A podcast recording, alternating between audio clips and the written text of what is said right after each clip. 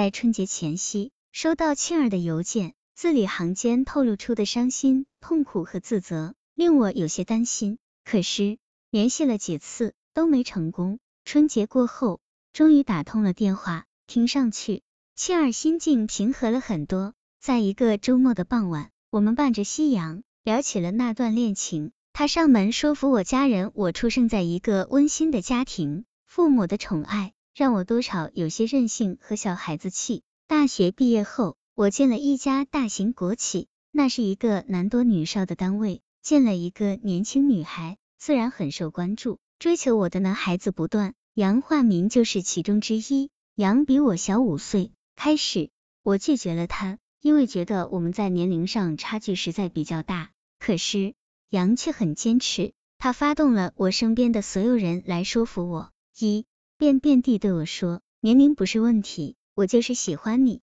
就算全世界所有的人都离开你，我也一定不会离开你。为了证明自己的诚意，他还亲自上门打消我父母的疑虑。他对我妈妈说：“阿姨，你放心，我一定会对庆儿好的。”那段时间。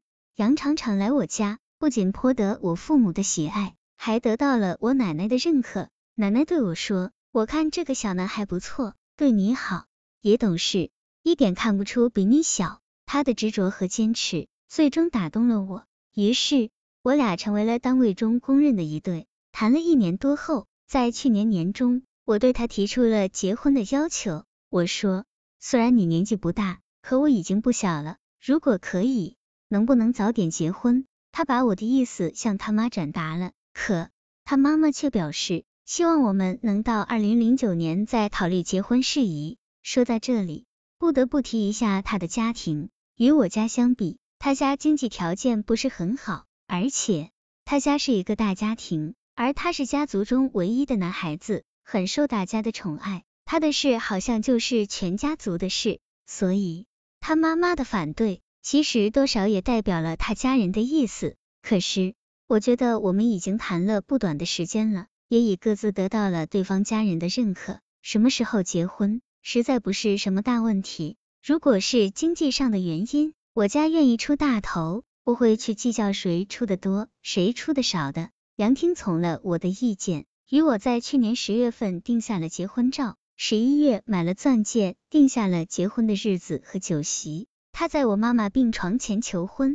去年十一月，我妈妈去云南玩，突然感到腹部不适，回来后，她去医院做了检查，跑了几家医院都没查出什么毛病。可爸爸不放心，要求再做一个全面检查。记得那天，我与爸爸陪着妈妈有说有笑的去了医院。做完检查后，一家人很轻松的等着医生读片。不一会儿，医生把爸爸叫了进去。我突然涌起了一股不安，或许妈妈也有了什么预感。她说想去洗手间一趟，问我去不去。我不愿离开，就继续在门口等待着。不久，爸爸出来了，脸色非常不好，一句话也不说，低着头坐着。我问爸爸，医生说什么了？爸爸说妈妈的情况不好，可能要做好最坏的准备。听完爸爸的话，我当时就懵了。我对爸爸说不会的，妈。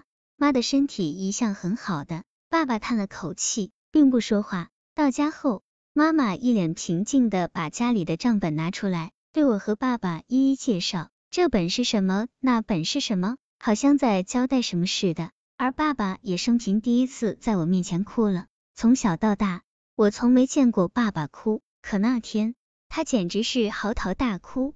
接下来的打击几乎是一连串的，爸爸带着妈妈一家家医院跑。可消息却越来越坏，几乎所有的医生都认为妈妈的病已经无法开刀了，只能保守治疗。得到这个消息后，爸爸一个人在客厅坐了很久，然后他把我叫去说：“这么大的事，作为我的未婚夫，杨应该知道，而且如果我们早点成婚，对妈妈也是一种安慰。”那时杨因为工作关系正在外地，于是我当晚给他打电话。让他回来，狼来了，看起来挺疲惫的，可我实在顾不上去安慰他。爸爸向他表达了我家希望提前结婚的意思，他同意了，并与我爸爸约定，会在今年一月份与我领证，然后争取在三月份办婚礼。记得那时，妈妈曾拉着我的手对我说：“小杨不错，他家对你也很不错，没有因为妈妈的病而嫌弃我们家，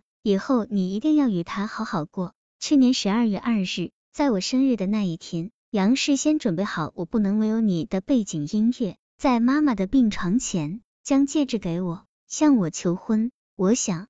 每个女孩都曾对求婚有过憧憬和想象吧。杨的求婚仪式或许不是最浪漫的，但在当时无疑是最打动我的，因为他不仅给了我承诺，也给了我妈妈很大的安慰。我流着泪接过了戒指，并与他在妈妈病床前承诺，一定会好好过日子，彼此珍惜，不离不弃。